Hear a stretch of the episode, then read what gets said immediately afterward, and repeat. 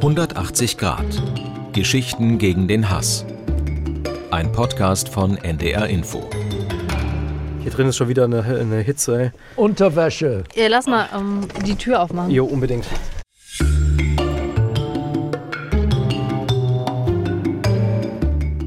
It was close for me. It was so close. I'm so sorry for you, my guy.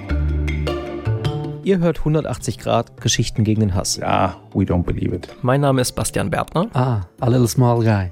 Und ich bin Alexandra Rollkoff. Who the hell is that snitch? Hi Alex. Hallo Basti. Salam alaikum. This was a mistake. Wir hatten ja in der letzten Folge festgestellt, dass Kontakt zwischen Feinden Vorurteile reduziert und dass die am Ende besser miteinander klarkommen, auch wissenschaftlich beglaubigt. Mhm. Das heißt, in der Gesellschaft müsste man eigentlich ein Interesse daran haben, diese Kontakte zu maximieren. Also, dass sozusagen Leute ständig äh, ihren Gegnern äh, begegnen. Und dann hast du völlig zu Recht gefragt. Wie kommt es dann, dass keiner von uns es jemals erlebt? Und die Antwort ist, weil wir uns halt einigeln in unseren Filterblasen, weil wir uns gerne umgeben mit Leuten, die so sind wie wir, die so denken wie wir. Bisher waren ja fast alle Begegnungen, über die wir uns unterhalten haben, hier im Podcast Zufallsbegegnungen. So ist es. Und jetzt wollen wir uns ähm, das erste Beispiel anschauen, f- wo jemand versucht hat, diese Begegnung gezielt herbeizuführen. Sie quasi einzusetzen als Instrument, man könnte sogar sagen als Waffe. Und zwar gegen die radikalsten Gegner der Gesellschaft. Ich zeige dir mal ein Foto, um wen es gleich gehen wird.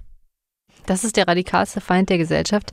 Basti zeigt mir ein Foto eines mitteljungen Mannes, äh, dunkelhäutig, mit einem, einer dicken Jacke und einem Schal. Warum hast du, das wirkte gerade überrascht, dass du gesagt hast, das ist der extremste Gegner einer Gesellschaft. Ah, ich weiß, worauf du hinaus willst. Vermutlich ist der Mann Dschihadist. Das ist Jamal. Ist er, ja? Habe ich richtig geraten? Ja. Also, ähm, ja, ja, ja, hast du.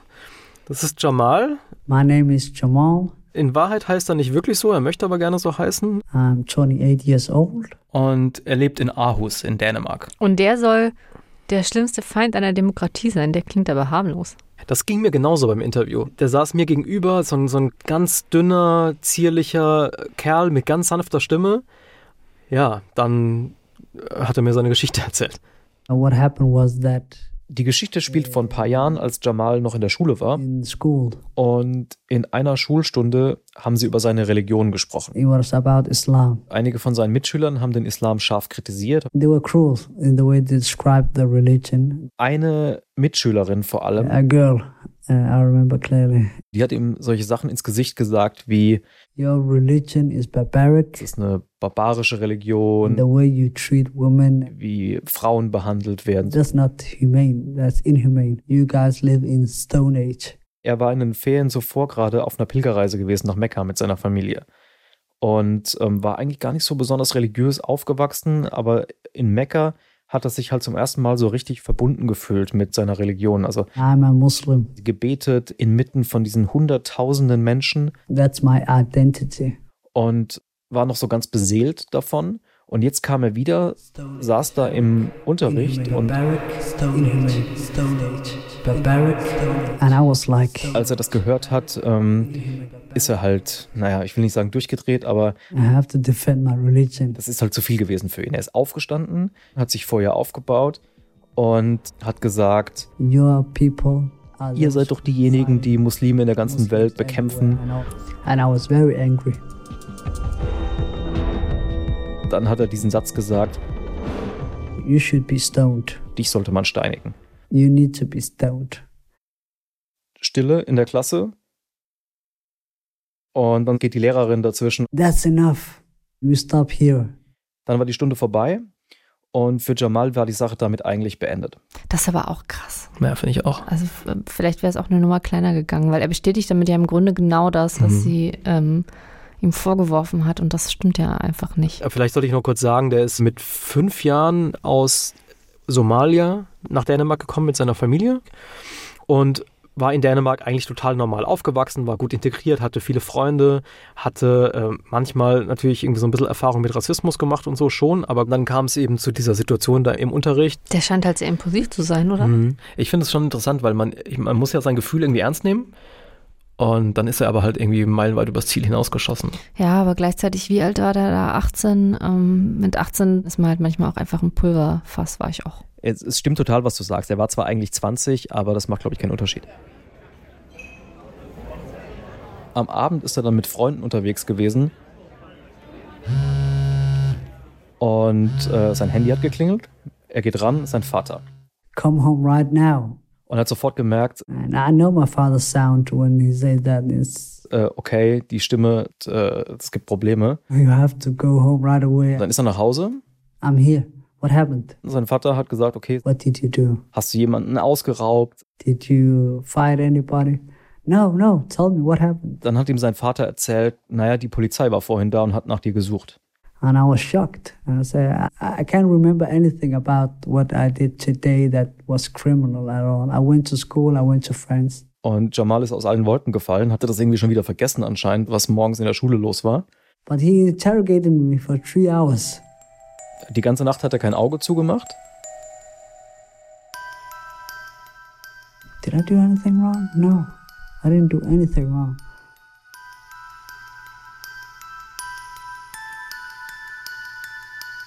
Am nächsten Morgen ist Jamal dann direkt zur Polizei gegangen, weil sein Vater gesagt hat, okay, das geht jetzt gar nicht, du musst klären, was da los ist, geh da mal hin und, und frag nach. Is there a case? Should I talk to them? Why, why, why are they after me? Und die Frau dort am Empfang hat gesagt, Yeah, they would like to talk to you. geh mal hoch in den dritten Stock, da warten die auf dich. Er in den Aufzug, hoch, Aufzugtür auf, er kommt raus und sieht Abteilung für Gewaltkriminalität. What the hell is going on? In diesem Besprechungszimmer saß dann ein Polizist And then he said, Sit down. You're here because we have some concerns. und äh, ist halt total nervös geworden. Der Polizist hat gesagt, Some of your classmates believe that you are planning to bomb the school. Wegen dieses Satzes. Ja. seine Mitschüler waren nach der Stunde zur Lehrerin gegangen, hatten gesagt, wir haben Angst, dass Jamal eventuell ein Radikaler ist und irgendwas geplant hat. Die Lehrerin ist zum Direktor gegangen, der Direktor hat die Polizei angerufen und jetzt saß er halt da. What the hell are you talking about? Und dann sagten die, naja, du warst doch in Mekka, oder? Und, Now you have went to Mecca. und ähm, Are you ready to blow yourself up? hast du vor, dich in die Luft zu sprengen? And I was like, What?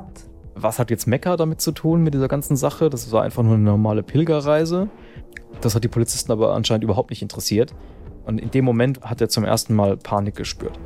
Weil, In my mind, it was like Guantanamo Bay, you know? Seriously? Yeah, because I was like, in den Jahren vorher hat er viele Berichte gesehen darüber, dass die CIA irgendwelche unschuldigen Muslime auch aus Europa people from Italy to Germany to Sweden, entführt hatte und nach Guantanamo gebracht hat. you know? in seinem Kopf ging halt sofort der ganze Film los. Äh, Jetzt bin ich dran, jetzt bin ich der Nächste. But I know they can do anything, waterboarding and all that. I was thinking while I was listening to him. Okay, das ist jetzt aber eine Überreaktion nach der anderen. Ja. Das ist dann natürlich nicht passiert. Natürlich ist Jamal nicht nach Guantanamo entführt worden. Aber zwei Polizisten haben ihn dann nach Hause gebracht und haben äh, das Haus durchsucht, das Haus seiner Eltern. They, they just want to search for, I don't know, bombs maybe, I don't know. Haben halt äh, Schubladen aufgezogen, Schranktüren aufgemacht, den Computer von seinem kleinen Bruder ähm, durchsucht und so. Ja, das ist echt ein richtig guter Weg, um Terror zu verhindern. Einfach mal jemand, der nichts gemacht hat, äh, die Bude durchsuchen. Ja. Danach wird er sauer gewesen sein. Zu demütigen. Er hat gesagt, er erinnert sich noch so genau an dieses Gefühl der Demütigung, dass er da stand mit seiner Mutter. It was very humiliating when you are innocent. I believe, aber er hatte doch gar nichts gemacht. but what can you do? Gleichzeitig, ich will das jetzt nicht rechtfertigen, ne? Das ist natürlich alles so zehn Nummern zu groß, aber so vollkommen unschuldig ist er ja auch nicht. Aber das ist ja die Sache an dieser Geschichte, da ist eigentlich niemand vollkommen unschuldig. Man kann alles, was da passiert ist, im Kern nachvollziehen. Es war halt alles eine Nummer drüber. Mhm. So, man kann verstehen, dass er verletzt war. Man kann verstehen, dass er ähm, ausgerastet ist. Man kann verstehen, dass seine Mitschüler Angst hatten. Man kann verstehen, dass die Polizisten ähm, diesem Hinweis nachgegangen sind. Aber das hat sich dann halt so hochgeschaukelt. Irgendjemand hätte an irgendeiner Stelle mal chillen müssen. Aber, gle aber gleichzeitig, du kannst halt auch nicht nichts machen. Ne? Stell dir mal vor, er wäre wirklich jemand, der Klar. nachher einen Anschlag verübt. Dann heißt es, keiner hat was unternommen, keiner hat was gesagt, alle haben weggeguckt. Das Einzige, was sie dann am Ende mitgenommen haben, waren seine Passwörter für soziale Medien. Und Jamal hat zwei Wochen nichts gehört.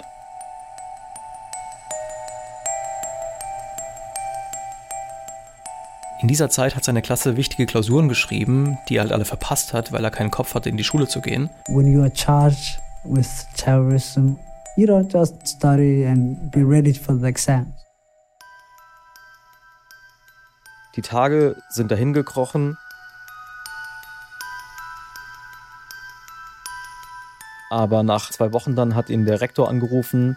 He tells me that I'm innocent, Du hast nichts zu befürchten, es ist nichts aufgetaucht, I'm clean, and keine Sorge, komm mal rein zu einem Gespräch. so I brought my father with me. Und hat halt darum gebeten, dass er bitte die Klausur nachschreiben darf. He says to me, Es gibt genau zwei Möglichkeiten. You can either take the whole year again, or you can find a new school. Nachschreiben ist nicht. And that was a slap in the face because you're innocent. Hat sich kaum noch eingekriegt, war wütend, ist dann nach Hause gefahren mit seinem Vater und hat zu seinem Vater gesagt, was soll das hier? And these people don't like me. They are Rassisten, Racist, and wir gehören nicht dazu, zu dieser Gesellschaft. how can we be part of this society? I don't know. Erster Terrorverdacht, dann die Probleme in der Schule. And that summer, it was very the terrible summer Dann ist seine Mutter gestorben. from heart attack. The most you know, valuable person in your life, you're known for your whole life, is gone. Zu Hause haben alle nur noch geweint, seine Geschwister haben geweint, sogar sein Vater hat geweint, er hat es nicht mehr ausgehalten. and nothing in the world is- gives meaning anymore. You don't want to live anymore. und ist jeden Tag in den Wald gegangen, einfach rumgelaufen.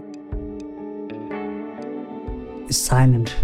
Uh, you can hear your thoughts, Diese Gedanken thinking, thinking all the time. haben sich so aufgestaut zu so einer Wut, I blame the society so eine Gesellschaftswut. that my mother died because they couldn't treat her well. Think Er allein im Wald, Trauer, Wut, Frust, they took everything from me. immer wieder gekreist um dieselben Dinge. You're alone. Thoughts, thinking, thinking, thinking. Die dänischen Ärzte sind schuld, weil sie seine Mutter hätten retten müssen. Thinking thoughts. You're alone. Der dänische Schuldirektor war ein Rassist. Blaming the society Die thoughts. dänischen Polizisten hatten ihn gedemütigt. You're alone. Also es war, als ob die Gesellschaft von überall her ihm entgegenschreit, du gehörst nicht zu uns. thinking, thinking, thinking all the time.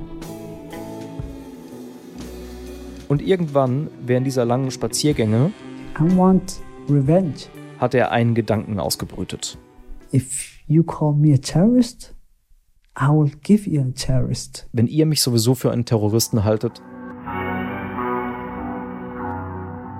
dann werde ich halt einer. Ich finde das auch ein bisschen selbstmitleidig, ehrlich gesagt. Also ich weiß, dass ihm ganz viel Unrecht geschehen ist. Ich will das gar nicht kleinreden, aber äh, solche Dinge sind am Ende halt durch nichts zu rechtfertigen. Du darfst niemand anderem wehtun wollen, nur weil dir jemand wehgetan hat. Das ist keine Entschuldigung. Du bist für deine Handlungen am Ende immer noch selbst verantwortlich. Meine Meinung. Klar. Wenn seine Mutter da gewesen wäre, hätte sie es ihm wahrscheinlich gesagt. Ja, mein Gefühl ist, dass er mit niemandem damals geredet hat. Hm. Und ähm, der erste Mensch, mit dem er überhaupt über diese Gefühlslage, die ihn da gerade so zerrissen hat, innerlich ähm, gesprochen hat, war dann halt ähm, ein junger Mann in der Moschee. I was in the mosque praying for myself. Tippt ihn so jemand auf die Schulter, ähm, dreht sich um und erkennt einen alten Freund aus der Koranschule, mit dem er seit ein paar Jahren nichts mehr zu tun gehabt hat. My condolence and respect to your family. Ähm, herzliches Beileid. I said thank you. Und dann Just cried and ist Jamal in Tränen ausgebrochen und hat ihm alles erzählt. Er beschreibt es so, als ob dann plötzlich jemand da gewesen sei, ähm, and he said, "Don't be sad. mit dem er sprechen konnte, der ihm zugehört hat, der ihn ernst genommen hat. You're not the only one." Es gibt noch andere, denen geht es genauso. Ah, ganz schlecht. Und hat er ihn mitgenommen in eine Wohnung in der Vorstadt von Aarhus und hat ihm diese Freunde vorgestellt Muslims dressed in a Muslim way, with beard. und haben ihn halt total warm empfangen. I said, "Welcome, welcome, brother. Sit down, eat something, drink something."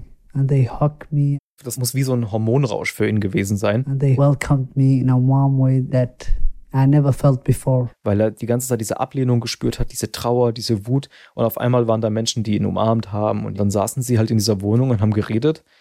Und dann kam halt ganz schnell heraus, dass jeder von denen ähnliche Geschichten zu erzählen hatte. Also der eine sagte, seine Schwester sei bespuckt worden auf der Straße, weil sie ein Kopftuch ähm, getragen hat. Der andere hat erzählt, dass die Polizei immer hinter ihm her ist, obwohl er eigentlich gar nichts getan hat. So he was also angry at the society. Rassismus, Islamophobie, ähm, jeder hatte irgendwas zu erzählen. Und dann haben die sich halt häufiger getroffen, manchmal in der Moschee, meistens aber in der Wohnung Cooking, uh, watching YouTube uh, vi- videos, von radikalen Predigern. preaching about Islam and the Western society and the clash we're living in. Und am besten haben Jamal die Videos von einem bestimmten Islamisten gefallen, von ähm, einem Former uh, guy from Al Qaeda, Awlaki. Anwar al-Awlaki. Also irgend, es klingelt irgendwo ganz entfernt bei mir. Der war ähm, Jemenit oder der hatte jemenitische Wurzeln oder ist im Jemen gestorben. Irgendwas war da mit Jemen. Ähm, aber war, glaube ich, auch Amerikaner. Genau. Einer der gefährlichsten Terroristen, wenn man so will, weil er ein wahnsinnig erfolgreicher Rekrutierer war für Al-Qaida, was Muslime im Westen angeht. I, for one, was born in the US Weil er ursprünglich aus Amerika stammte. and lived in the US for 21 years. America was my home. Der wusste genau, wie er Leute im Westen, die Probleme hatten mit Rassismus, mit Islamophobie, wie er die packen muss. However, Mit diesen Erfahrungen, die hat er sozusagen ausgenutzt, um sie anzusprechen und anzuwerben für den Heiligen Krieg. and I eventually came to the conclusion that jihad against America is binding upon myself Klares, verständliches Englisch. just as it is binding on every other able Muslim. We said that is relevant speech. Einfache Antworten auf komplizierte Fragen. He was talking in a way that we could find ourselves in his speeches. Der kennt uns, der versteht uns, der weiß, mit welchen Problemen wir zu kämpfen haben und der hat eine Lösung dafür. Leaving this country, Ich will nur noch weg aus dem Westen. Ich will irgendwo hin, wo ich unter Muslimen bin. Pakistan. Vielleicht sogar Syrien. Definitely, when our feeling was my people, my Muslim fellows, were attacked. Wenn der Westen nicht meine Brüder und Schwestern in Ruhe lässt, dann wollte er auch kämpfen. I would grab that AK 47 Also eine Kalaschnikow in die Hand nehmen. and fight with them.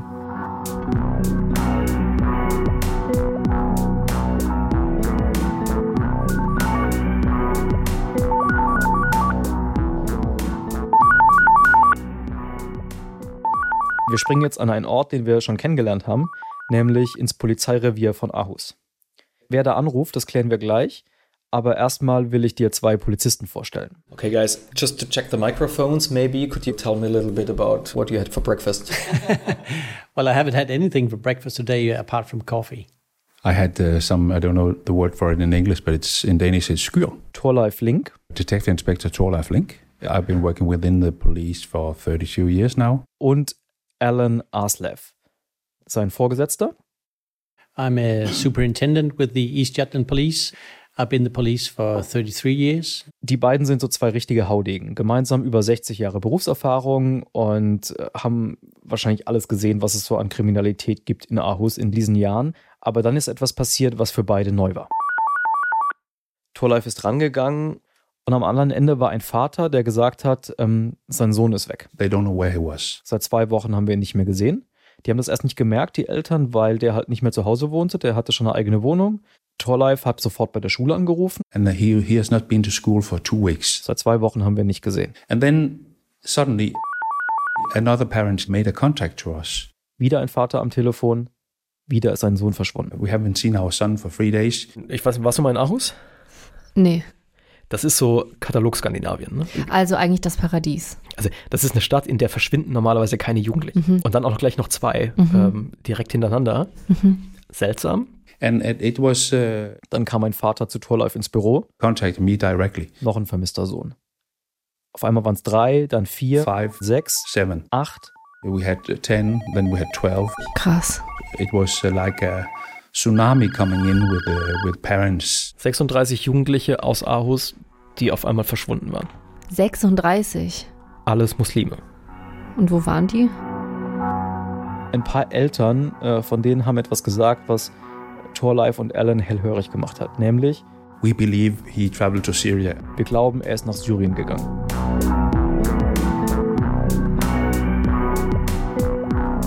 Das Gute war, dass Torlife und Alan nicht ganz unvorbereitet waren auf so eine Situation. We were actually ready to, to take the challenge. Die Polizei hatte da so ein Projekt aufgelegt, schon einige Jahre vorher, 2005. in dem es darum ging, was können wir dagegen tun, dass sich junge Muslime radikalisieren, in unserer Gesellschaft und zu homegrown terrorists werden, also zu Terroristen, die aus Europa kommen, sich in Europa radikalisieren ähm, und sich dann gegen die eigene Gesellschaft wenden. Und deswegen hatte die Polizei Kontakte aufgenommen in die islamischen Gemeinden hinein, zu einigen Moscheen auch in der Stadt. Und als sie dann angefangen haben, sich mit dieser Sache der verschwundenen Jugendlichen zu beschäftigen und die zu suchen, haben sie halt schnell gemerkt, die allermeisten dieser verschwundenen Jugendlichen hatten mit einer einzigen Moschee zu tun. Mit einer Moschee, in der der Salafismus gepredigt wird. Strong believers, very religious Muslims. Und das war die Grimheu-Moschee. Die liegt ein bisschen außerhalb, in so einer Straße, direkt neben so einem Motorsportclub. Und dorthin sind Torlife und Allen damals gefahren, um mit denen zu reden. Und es hat nicht lang gedauert, dann äh, hat der Imam gesagt und haben auch einige Leute aus der Gemeinde gesagt, yes, wir haben hier ein Problem mit so einer Jugendgruppe. they they don't agree with us. Denen sind wir zu soft. They see us as old men. Der eigene Imam war für die Jugendlichen nicht radikal genug. They want to be more sharp, more angry. Die haben sich lieber im Internet ähm, Videos angeschaut von radikaleren Leuten und viele davon hat man jetzt halt vermutet, sind jetzt in Syrien.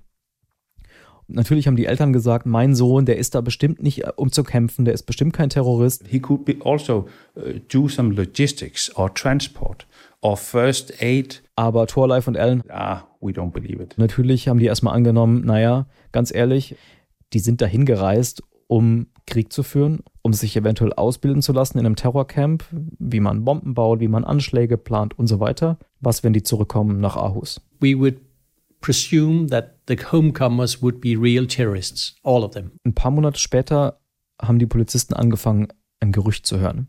And when we heard it for the first time, we, we actually didn't believe it. Nämlich, dass They started to come home. die waren jetzt also wieder hier in Aarhus. Das war die Befürchtung. Und das war natürlich ein Problem, weil äh, Our first task is to make sure that this city is safe. das Problem war, Torlife und Allen hatten nichts gegen die in der Hand. We're not the Danish intelligence service. rein gar nichts. Es gab keine Beweise, ähm, noch nicht mal einen ganz konkreten Verdacht. Es war ja an sich nicht illegal, nach Syrien zu reisen. It was not illegal at that time. We had no legislation to do it. Man konnte sie natürlich auch nicht einfach so in der Stadt rumlaufen lassen, weil wer weiß, was die vorhaben. Die Frage war also, was tun? Either we leave them alone Eine Option war halt, or we contact them. man könnte versuchen, mit denen zu reden. Hallo, du kommst ja gerade aus dem Dschihad zurück, habe ich gehört. Wollen wir mal Latte Macchiato trinken? Nichts tun oder ansprechen. Wie würdest du diese Abwägung treffen? Also, wenn man nichts tut, ähm, kann man äh, nur verlieren. Wenn was passiert, dann muss man sich halt vorwerfen, nichts getan zu haben. Und kontaktieren, es kann sie halt auch aufscheuchen. Ne? Es kann dazu führen, dass jemand, der tatsächlich irgendwas plant, sich unter Druck gesetzt fühlt und dann erst recht eskaliert. Die Entscheidung, kontaktieren, ja oder nein, wurde ihnen dann aber abgenommen. One day, my telephone was ringing. einen Vater, der ursprünglich aus Somalia stammte, aber schon seit langer Zeit in Dänemark lebte und äh, den Torleif auch kannte aus der Moschee. My son came home yesterday. Mein Sohn ist nach Hause gekommen aus Syrien. Can we come to your office?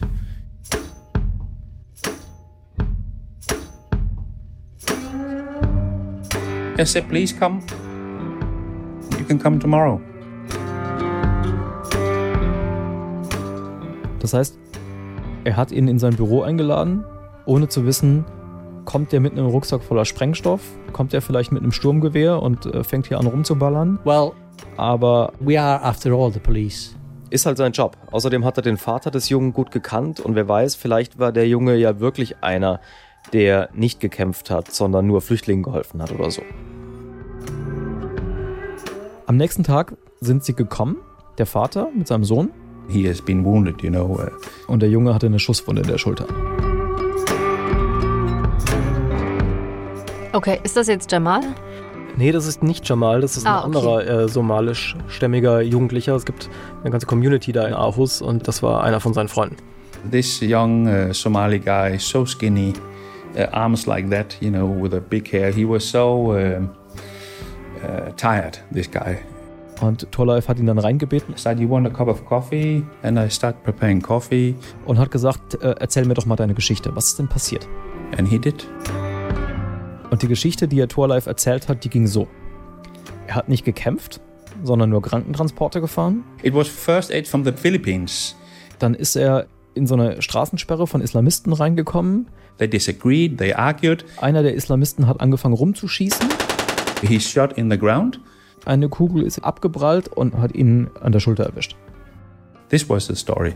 Das ist eine super glaubwürdige Geschichte. Did you believe that? No. Das ist aller Quatsch. Torlife hat natürlich kein Wort davon geglaubt. Er hatte schon das Gefühl, da sitzt einer ihm gegenüber, der ein Kämpfer ist. Aber so ein Gefühl reicht halt nicht, um ihm irgendwas nachweisen zu können. Das heißt, für den Moment hat er entschieden, so zu tun, als ob die Geschichte, die er gerade gehört hat, wahr ist. Und hat ihn erstmal ins Krankenhaus geschickt, dass seine Wunde ordentlich versorgt wird, hat ihm einen Termin beim Psychologen gemacht und hat ihn ansonsten behandelt einfach wie einen ganz normalen Menschen, nicht wie einen Verdächtigen und schon gar nicht wie einen Terroristen. And he said to me, I'm so thankful of your reception. I'm, I'm really surprised. Ein paar Tage später dran war der junge Mann mit der Schusswunde in der Schulter und hat erzählt, dass er einen Freund hat, der mit ihm in Syrien war und jetzt auch wieder zurück ist. Uh, he want to come and, and uh and pay your visit. Can he come? Tolife hat gesagt, klar, kann er machen. And uh, he came. Kaffee, Tee. You want some tea? I'm preparing tea. Tolife hat sich um ihn gekümmert. Wieder ein paar Tage später. He phoned actually once more. Wieder der Mann mit der Schusswunde in der Schulter. He said, I have a friend. Er kannte dann noch jemanden. He's down in Syria now. Der ist noch unten in Syrien. He's been down there for a year. Er möchte eigentlich gerne zurück, traut sich aber nicht so richtig, weil er gelesen hat, dass die Dänen halt total wütend sind auf Leute wie ihn. I said, phone him and we'll, uh, we'll meet him. Ein paar Tage später war er da, saß in Torleifs Büro und hat Kaffee getrunken.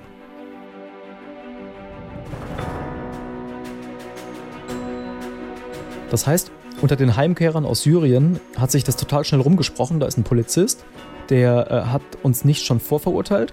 It go from mouth to mouth and uh, to the parents uh, and the environment. Ordnet nicht sofort eine Hausdurchsuchung an oder ähnliches, der ähm, setzt erstmal einen Kaffee auf, hört sich unsere Geschichten an und ist dabei total freundlich. In that way it was like throwing a stone in the water when you know the rings. Der Tsunami, von dem Torlei vorher gesprochen hat, der am Anfang über sie hinweggerollt war, als all die jungen Männer nach Syrien gegangen sind, der kam jetzt wieder zurück. We invited them to come and have a cup to of invite coffee. you in for a cup of coffee. You want a cup of coffee? Go for a cup of coffee. And I start preparing You coffee. want some tea and coffee. coffee, Coffee. Coffee. coffee. well, I haven't had anything for breakfast today uh, apart from coffee. Der Mann scheint Kaffee zu mögen. Kaffee ist seine Geheimwaffe. Glück gehabt, dass sich keiner von denen tatsächlich in den ersten Ja. Tagen in die Luft gesprengt hat. Oder bin das nur ich? Das heißt, du würdest sagen, naiv oder wie? Ich glaube eben, es gibt Leute, die das als Schwäche empfinden würden. Die Tatsache, dass sie damit so offenen Armen empfangen werden, obwohl sie offensichtlich was getan haben, das vielleicht nicht illegal war, aber Hm. zumindest irgendwie moralisch verwerflich. In jedem Fall war, glaube ich, ihre Antwort zu sagen, okay, ich binde den Hm. irgendwie lieber an uns und behalte den so auch im Auge und krieg irgendwie ein Gefühl dafür, wie ticken die. Ja, das ist ja auch total richtig. Aber sind die nicht implodiert, diese Polizisten? Haben die nicht dauernd das Bedürfnis gehabt, denen zu sagen, was ihr gemacht habt, war nicht okay? Torlauf ist nicht so der Typ, der implodiert. Ich bin eher so der Typ, der implodiert. Der ist echt so, der, ru- der ruht so in sich selbst. Weißt du, der hat aber, der hat halt auch irgendwie 26 Jahre Erfahrung und Alan auch nochmal 30. äh, ja, aber und dann so. erst recht. Ich meine, das sind doch am Ende sind es halt ver- vermutlich, mutmaßlich Verbrecher. Mhm. Und das weiß doch der, das weiß doch Torlife auch. Die sind ja in der Präventionseinheit. Es gibt äh, im selben Polizeirevier die Ermittlungseinheit. Die wäre natürlich dafür zuständig gewesen, zu ermitteln gegen diese Jugendlichen. Haben sie auch gemacht, aber es gab halt keine Beweise. Alan und Tollife sagen ja beide, Well, if we knew for a fact, we would have sent them to prison. sobald es Beweise gibt, dass die was Kriminelles getan haben, kommen die ins Gefängnis. Ich glaube nur, dass sich diese Freundlichkeit, das kann sich halt auszahlen, weil die, die Mhm. zu ihnen kommen, eben das Gefühl haben, nicht vorverurteilt zu werden. Es gibt aber auch bestimmt Leute, die sich denken würden, ha, was für Schwächlinge. Klar, ich habe das auch sofort gefragt. Aber äh, also im Prinzip ist es ja eine Art Antiterrorismusstrategie, was sie hier fahren. Nur halt nicht mit Drohnen und mit Folter, sondern mit Kaffee. Ich wollte gerade sagen, bisher haben sie nur Kaffee gekocht, macht da jetzt keine Antiterrorismusstrategie draus. Ja, vielleicht ist es eine, wer weiß. Die Geschichte, die eigentlich am besten zeigt, was da passiert und was, was dahinter steckt, ist die von Jamal. If you call me a terrorist, I will give you a terrorist. Jamal war zwar damals auf dem besten Weg nach Syrien zu gehen oder nach Pakistan, aber noch war er in Aarhus, genauer gesagt in der Küche seiner Eltern, als I just pick it up, just to clarify who it is. Wer war dran? My name is Torleif. I'm from East Jutland Police. And he says, Ich habe hier in deiner Akte gesehen, ähm, es gab hier so ein Problem. And I want so much to to invite you in for a cup of coffee. Let's talk about it. And then he was very angry. fuck off, fuck you. Du erinnerst dich, Jamal war fertig mit Dänemark und vor allem mit der Polizei. You ruined everything for me. Let's talk about it. Und jetzt war aber dieser Polizist am Telefon, der halt insistiert und gesagt, ja, komm doch mal vorbei und es tut uns talk leid, about es war ein Fehler. Let's talk about it. Please come by. He was so insisting. Let's talk about it. Vor allen Dingen hat Torlife am Telefon gesagt, This was a mistake. es tut mir leid. I'm so sorry for you, my guy. Das heißt, dieser Polizist hat sich bei ihm entschuldigt und damit hat er überhaupt nicht gerechnet. He also meant that I was Danish. I was part of this society. Du gehörst zu uns, du gehörst zu Dänemark und diesen Satz hatte noch nie jemand zu ihm gesagt. Also er war immer noch misstrauisch, aber am Ende hat er halt gesagt, okay, gehst du mal hin Just go to the meeting. und guckst, was ihr wollen. In der Woche drauf ist er dann zur Polizeistation gefahren, nur nicht wie damals in den dritten Stock des Hauptgebäudes, sondern in so einen kleinen Anbau hinten im Hof und dort in den ersten Stock zur Abteilung für Prävention. Da hat ihn Torlife dann empfangen und was Jamal erwartet hat, war eine Begegnung mit dem Feind.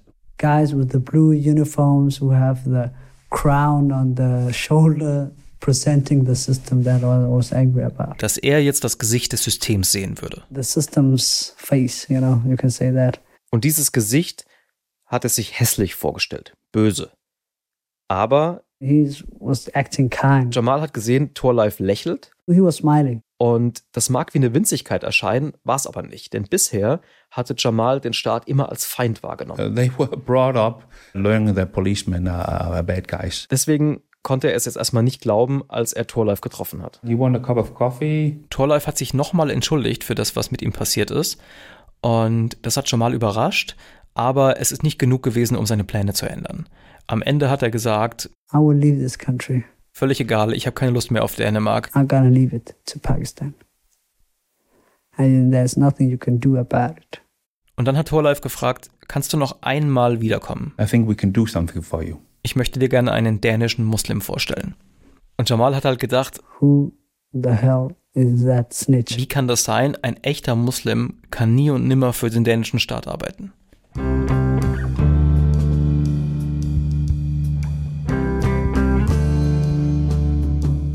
My name is Erhan Kulic, and uh, Das ist Erhan, I've been lawyer for two years now. türkische Wurzeln, Rechtsanwalt, aber am wichtigsten gläubiger Muslim, genau wie Jamal. 35 Jahre alt, ehrenamtlich engagiert in Schulen und äh, A very, um, you know, integrated guy. insgesamt fühlte er sich in Dänemark total zu Hause. Und als Torlife ihn gefragt hat, ob er sich mit Jamal treffen will, einem jungen Islamisten, hat Erhan erstmal gezögert. When you talk about radicalism, Der hatte ein bisschen Angst. you have a lot of things going on in your mind. Aber dann hat ihn Torlife doch überredet, wie Torlife eben Leute überredet. You want a cup of coffee? Und je näher das Treffen dann gekommen ist, desto ängstlicher wurde er. I was very concerned about will he, you know, be mad or Das ist ja ein Radikaler und so. if I say something wrong, what will he react? Dann an dem Tag, als das Treffen stattfinden sollte, ist Erhan zu Torlife gefahren in sein Büro. Etwa zur gleichen Zeit saß Jamal im Bus und hat sich einen kleinen Test überlegt. Er hat ja gedacht, der trifft jetzt gleich da einen Verräter und hat gesagt, okay, ich grüße den mal traditionell islamisch. Assalamu alaikum. Mal gucken, ob er die richtige Antwort kennt. Ah, das könnte ich aber auch. Was ist das für ein Test? Und dieser Mann sagte, oh Wunder, Oh, alaikum assalam. So alaikum salam. And I was like, okay. Test bestanden. Das war schon mal so eine Überraschung für Jamal. Und auch für Erhan war es eine Überraschung, diese ersten äh, paar Sekunden, weil Jamal so ganz anders war, als er ihn sich vorgestellt hatte. It was not the stereotype of a radical guy I have in my mind. Er hatte halt erwartet, naja, da kommt wahrscheinlich so ein, so ein Gotteskrieger, wie man sie aus dem Fernsehen kennt. Ne? Irgendwie ein großer Typ mit so einem Bart und lauter Stimme und so. Und stattdessen Ah, a little small guy, you know, harmless little guy who came in, and uh, his eyes was not focused, but it was everywhere in the room. die Angst war in Sekundenschnelle verflogen.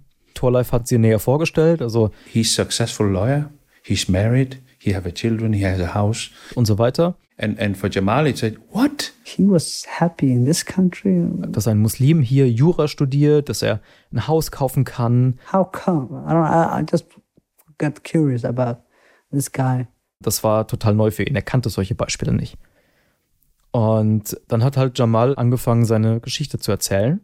And my voice was very loud in the beginning, but Also Erhan hat ihn bis zum Ende angehört. miraculously, the voice get down, down because I felt like he was listening. Und dann hat Erhan gesagt, ja, du wurdest falsch behandelt, aber wenn du so weitermachst, dann wird alles nur noch schlimmer und du tust dir nur selber weh. Und dann hat Jamal halt wieder sowas gesagt wie, We cannot be part of this country, this society at all. als Muslim kannst du kein Däne sein. Oh, es ist traurig. Okay. Dann hat ihn Erhan gefragt, You go to Pakistan and glaubst du wirklich, dass du ein besserer Muslim bist, wenn du nach Pakistan gehst? Yeah. then I can give you example. Was denkst du, wo es einfacher ist, ein guter Muslim zu sein? In Pakistan, wo alle Muslime sind, wo alle gemeinsam beten, Same time, same place.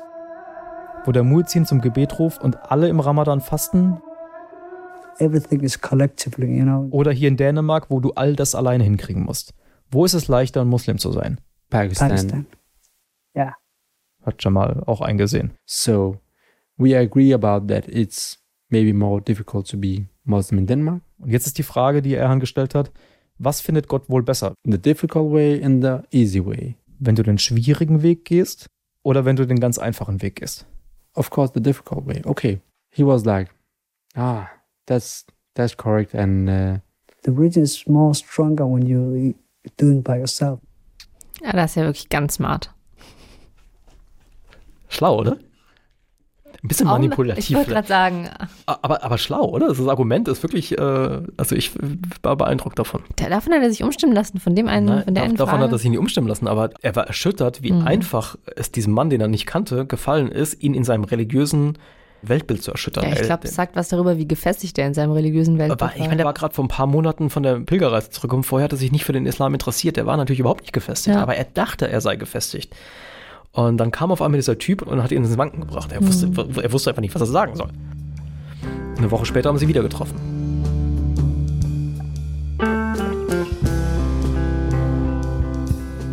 In einem Café ähm, in der Innenstadt. Jamal war immer noch sehr misstrauisch, hat dann vor dem Café auf Erhan gewartet und als Erhan kam, hat er gesagt, okay, bevor, stopp, bevor wir reingehen, streck mal die Arme äh, auseinander, so wie bei der Sicherheitskontrolle im Flughafen. I would like to search you. Wanzen und Mikrofone und so weiter. and I was like, yes, you can do it. And I started searching him and Hat natürlich nichts gefunden, hat gesagt, okay, sind wir reingegangen. Und in so einem Café war Jamal noch nie gewesen. Die anderen waren alle weiß, sie waren die einzigen Leute mit dunklen Haaren. Die Menschen haben Wein getrunken und wenn Jamal damals ausgegangen ist mit seinen Freunden, dann haben sie halt irgendwie einen Döner gegessen oder sind Tee trinken gegangen. kebabs, durum, something like that, you know, normal stuff. Hier war er völlig verloren. Er wusste nicht, was bestellt man in so einem It Laden. was new for me, all that. Und er hat dann einfach das bestellt, was Erhan bestellt hat. Waffeln mit Schokoladensauce. I didn't even know how to eat these waffles with chocolate. und hat aber gesehen, wie Erhan, dunkle Haare, gläubiger Muslim, zwischen lauter blonden Dänen ganz normal einfach seine Waffeln isst. Also hat er ihn gefragt, Erhan, jetzt sag mal, Are you part of them or are you part of us?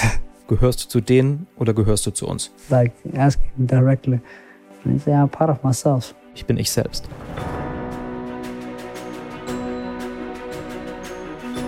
Für Jamal, der nur das Entweder-Oder kannte, entweder du bist Muslim oder du bist Däne, war da plötzlich Erhan sagen, der menschgewordene Mittelweg, der beides in sich vereinte, in seiner Identität. Und in der Folge zwei, dreimal die Woche haben sie sich getroffen, manchmal zum Essen, manchmal äh, sind sie ins Kino gegangen und immer haben sie viel über den Islam geredet und immer wenn Jamal zurückgekommen ist zu seinen Freunden, hat er gesagt, ich verliere diese Debatten. Give me some lines. Was kann ich ihm entgegenhalten? Give me something. Das haben sie dann manchmal gemacht und es hat aber nie funktioniert, weil er die immer entkräften konnte und so. Und ganz, ganz langsam hat Jamal angefangen, Erhan zu He vertrauen. just want the best for me, and he's right about that. I'm hurting myself. Er hat den Plan aufgegeben, nach Pakistan zu gehen und er hat überlegt, Okay, I'm listening now. I'm not a stone anymore. wie es jetzt konkret für ihn weitergehen kann in Dänemark. And I said to him, How should I get a better life in Denmark? And that day, he also told me that that he wants to be like me.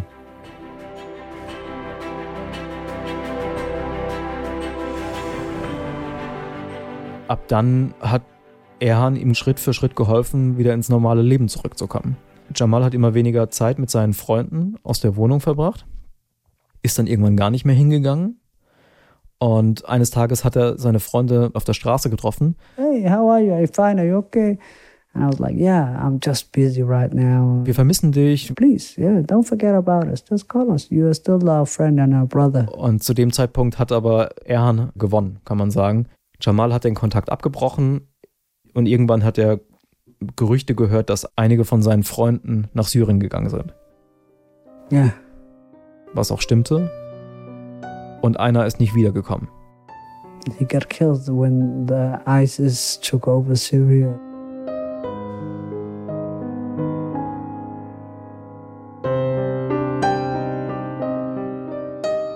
Ein anderer ist bis heute vermisst. Also tot, wahrscheinlich. Vermutlich. Seit Jahren nichts mehr gehört von ihm. Krass.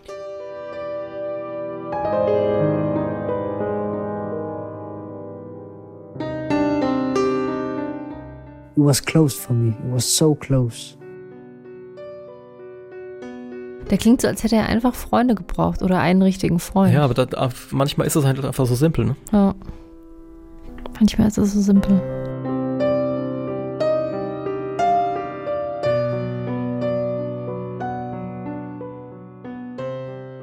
Also ich bin so ein bisschen zwiegespalten, weil ich tue mir schwer damit, mit der Idee, dass man ähm, Gewalt oder kommende Gewalt mit einem Lächeln bekämpft. Die Terrorbekämpfungsstrategie, die dir offenbar emotional näher liegen würde, wäre ja vielleicht dann die amerikanische. Also Vielleicht, ja. Härte.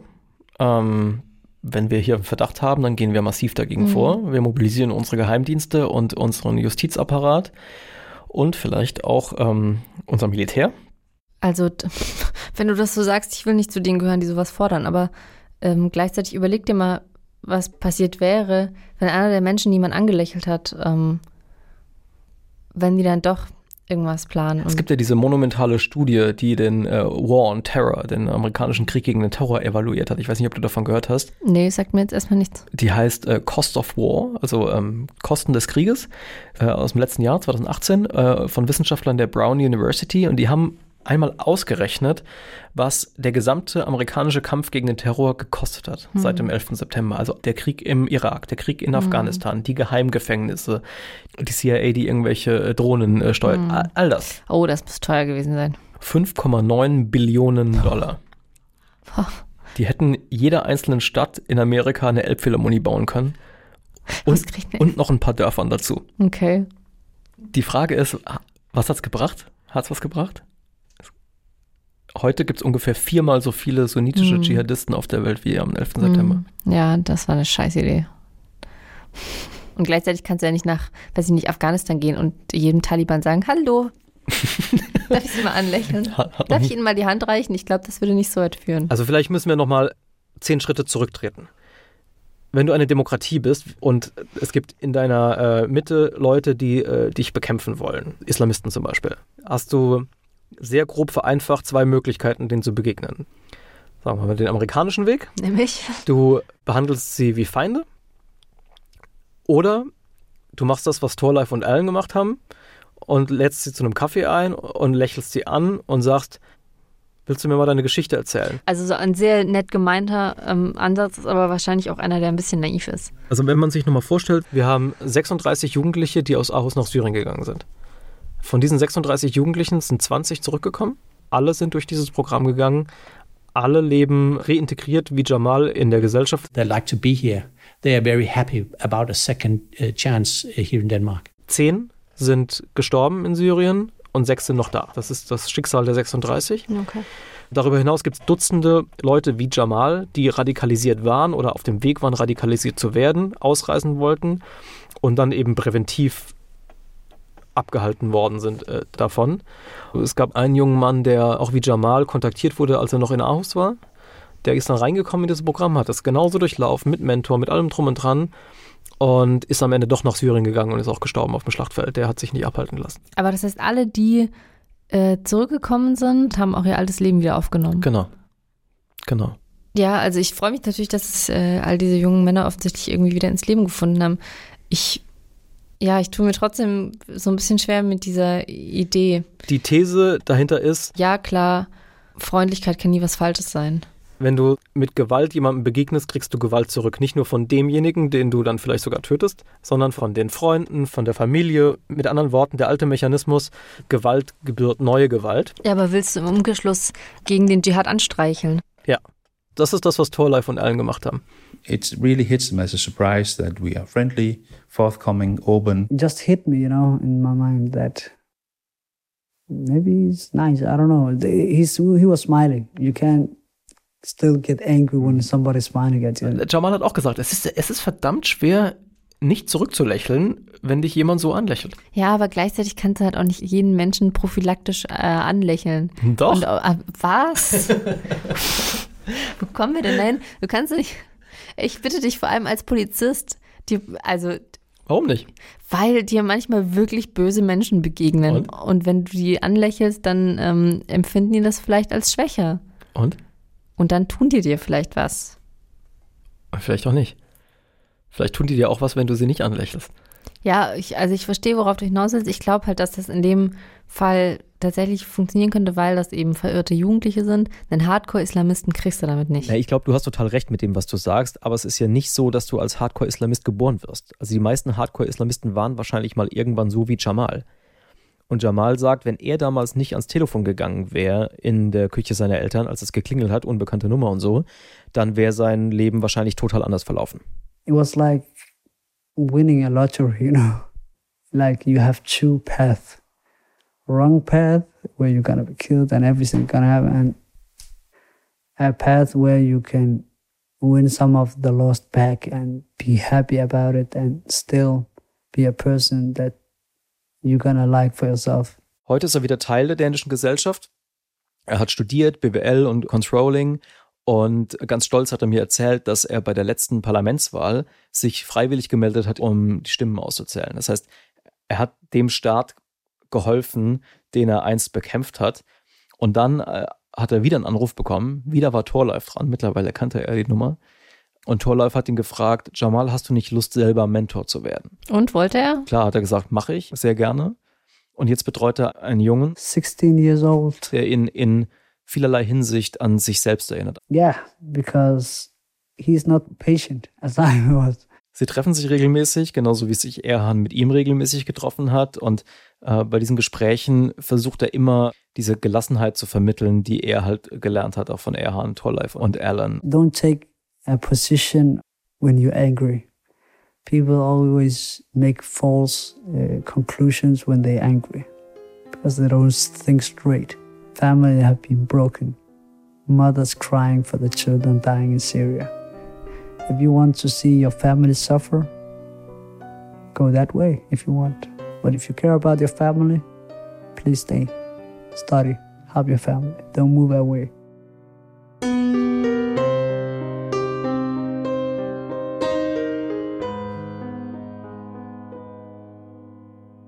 Ich glaube, womit du recht hast, und da hast du mich ein bisschen überzeugt, ist, dass ich glaube, es tut sich was, wenn sich unterschiedliche Menschen treffen. Ich glaube, es passiert was. Was meinst du damit, da passiert was? Ich glaube, es öffnet sich eben so ein kleiner Spalt. Und ich glaube, man sieht vielleicht, auch wenn man es wirklich nicht möchte und wenn man sich mit Händen und Füßen dagegen wehrt, doch eine andere Facette von dem Menschen, mit dem man eigentlich nichts zu tun haben will. Man sieht vielleicht nicht nur das, was man, was einen trennt, sondern vielleicht auch das, was einen verbindet. Es sind ungefähr 150 Jugendliche, die durch dieses Programm gegangen sind Mhm. in, in Aarhus.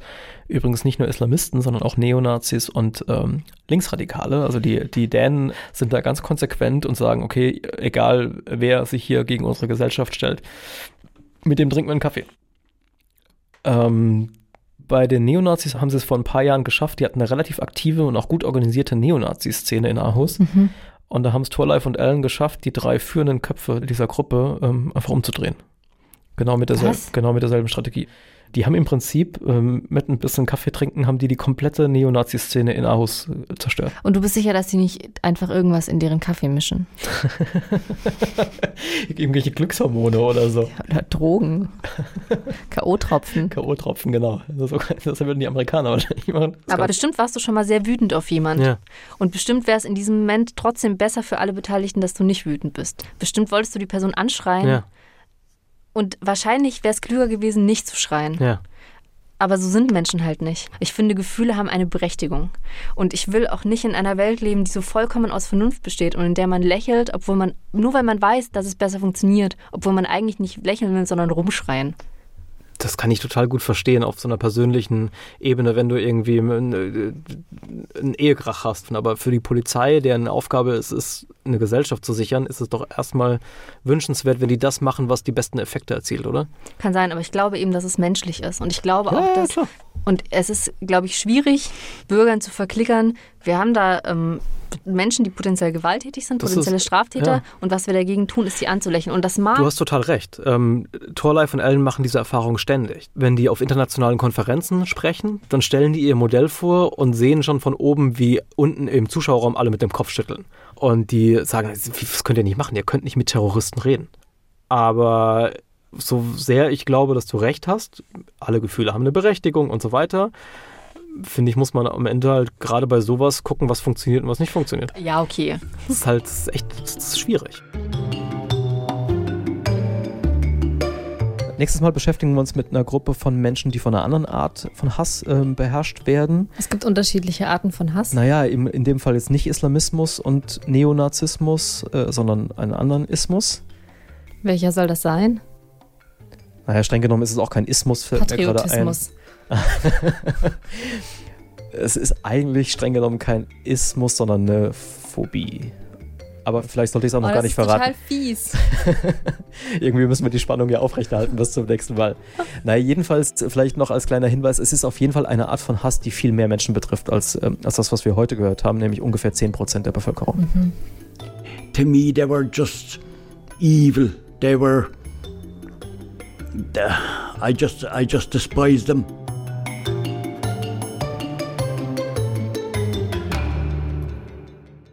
Und bevor wir jetzt aufhören heute, will ich dir noch eine Sache erzählen, nämlich, dass mir der Mechanismus, den wir heute gesehen haben, also dieses Ding, wir reden mit unseren schlimmsten Feinden und drehen die so wieder um, in der Recherche nochmal begegnet ist.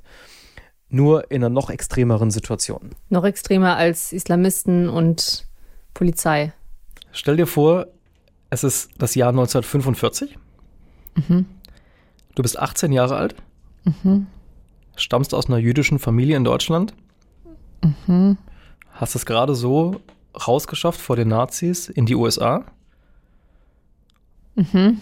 und gehst dort zur Armee, weil du sagst, okay, ähm, ich will alles tun, was ich kann, um die Nazis zu bekämpfen. Genau so ist es Arno Meyer gegangen. Well, let me give you an example of this kind of stuff, okay? Nur, dass seine Vorgesetzten in der US-Armee dann gesagt haben, du gehst nicht an die Front, für dich haben wir was anderes vor. Nämlich Nazis anlächeln. Wirklich? Well, I had to deal with that. Du kümmerst dich um einen der hochrangigsten Gefangenen, den wir hier haben. Werner von Braun. Werner von Braun. Der in der SS war. He referred to me as der kleine Judenbube. Der eigenhändig Häftlinge aus Konzentrationslagern ausgewählt hat. The little Jew boy. Die sich dann in seinen Raketenfabriken zu Tode geschuftet haben. Der die V2 konstruiert hat. Blonde hair, blue eyes, like a handsome son of a bitch. Klingt absurd, aber unter anderem ist Arno gezwungen worden, mit von Braun shoppen zu gehen. And Werner von Braun said, Unterwäsche, Die Geschichte, warum Arno überhaupt mit von Braun Zeit verbringen musste, Unterhosen, ist total faszinierend. aber nein, Noch viel faszinierender ist, aus Wolle und mit langen Beinen. was dann passiert ist zwischen den beiden. Und das hat viel zu tun mit dem, was wir heute über Torlife Link und Jamal gehört haben. You want a cup of coffee? Kaffee trinken zwischen Juden und Nazis im Jahr 1945. Now, if you want to, you can say, I'm imagining this. But I can tell you, I don't have that kind of an imagination.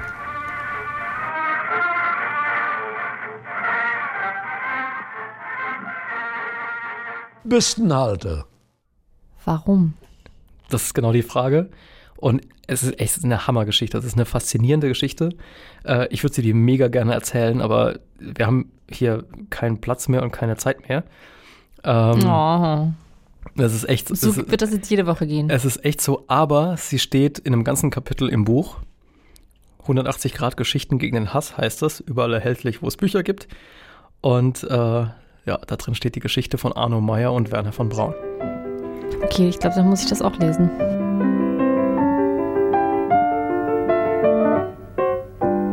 Gather round while I sing you of Werner von Braun, a man whose allegiance is ruled by expedience. Call him a Nazi, he won't even frown. Nazi schmatzi, says Werner von Braun. Don't say that he's hypocritical, say rather that he's apolitical. Once the rockets are up, who cares where they come down? That's not my department, says Werner von Braun. Das war 180 Grad Geschichten gegen den Hass. Die nächste Folge gibt es in zwei Wochen, wie immer exklusiv in der ARD Audiothek und auf 100-80.de E und dann eine Woche später auf den Podcast-Plattformen. Danke fürs Zuhören.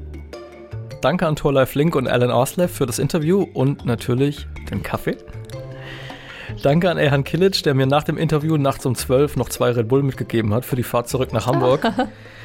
ähm, danke an die Kremheu-Moschee für die Führung und an Jamal natürlich, dass er mir anders als die anderen Islamisten oder ehemaligen Islamisten äh, aus Aarhus seine Geschichte erzählt hat. Ähm, danke an Alex Rollkoff. Bitteschön. Und an Ole Pflüger, der heute mal wieder Dinge gezaubert hat, wie das zum Beispiel. Coffee. Coffee. Coffee. Coffee. Coffee. Und dabei trinkt er gar keinen Kaffee. Mein Name ist Bastian Berbner. So viel für heute. Bis zum nächsten Mal. Bis dahin. 180 Grad. Geschichten gegen den Hass. Ein Podcast von NDR Info. Immer eine Woche vorab exklusiv in der ARD Audiothek.